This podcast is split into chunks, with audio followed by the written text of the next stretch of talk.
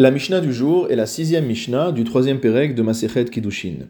Haomer Leisha.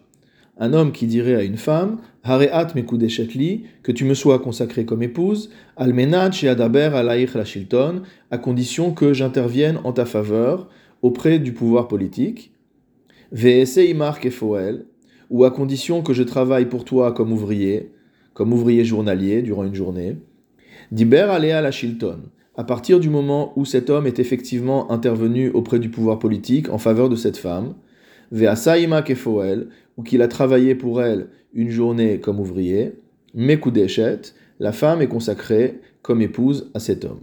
Veimlav, et s'il n'a pas rempli ces conditions, Ena Mekudeshet, elle n'est pas considérée comme étant été consacrée comme épouse.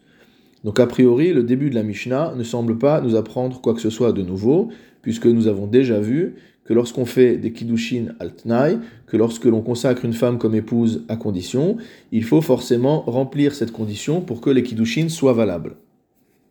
Il y a donc un autre chidouche dans notre Mishnah. Le Barthénora nous explicite la chose suivante. Velav dimkadeshla bisrar peula. Ne pense pas que cette Mishnah enseigne que l'homme est en train d'être mekadesh cette femme en échange de la valeur financière de son travail, de son salaire. Yeshna mitrila milva. En fait, ce qu'on voit, c'est qu'il y a un principe dans la halacha selon lequel yeshna l'isrirut mitrila ve'atsof, mot le salaire du travail est également réparti sur le temps. À chaque minute, à chaque heure qui passe, l'employé accumule une sorte de crédit vis-à-vis -vis de son employeur. C'est-à-dire qu'à la fin de la journée de travail, la femme pour laquelle cet homme a travaillé va avoir une dette à son égard. Or, nous avons vu précédemment que en mekachin bemilva, qu'on ne peut pas remettre des kiddushin en échange d'une dette. Ce pourquoi le Barthénora nous précise que notre Mishnah parle en fait d'un cas, Ela dimkadeshla hashta bifruta, d'un cas où l'homme remet au moment où il déclare ce qu'on a vu dans la Mishnah, il lui remet une pruta, il lui remet la pièce qu'il faut lui remettre, à condition de réaliser ensuite en sa faveur, kefoel, le travail d'un ouvrier. Ce n'est donc pas grâce à la valeur de la journée de travail que la femme coup d'échette, mais grâce à la pruta, et l'accomplissement de la journée de travail n'est en fait que la condition de la réalisation des kiddushin. Deuxième cas de la Mishnah, Almenat Shirtse Abba. Un homme qui dirait à une femme que tu me sois mes coups d'échette, à condition que le père soit d'accord. Ratsa Ha'av, si le père est d'accord, mes coups d'échette. Elle est consacrée comme épouse. Veimlav, Ena mes coups et si ce n'est pas le cas, elle n'est pas d'échette, elle n'est pas consacrée comme épouse. Le Barthénora précise que d'après la Gemara, il ne s'agit pas que l'on demande euh, l'assentiment du père, mais qu'on demande à ce que le père ne s'oppose pas au mariage. Si on a posé une condition, par exemple que tu me sois mes d'échette à condition qu'il n'y ait pas de protestation euh, du père dans les 30 jours, bah à partir du moment où cette protestation n'a pas lieu dans les temps qui ont été définis, la femme est considérée comme étant mes d'échette.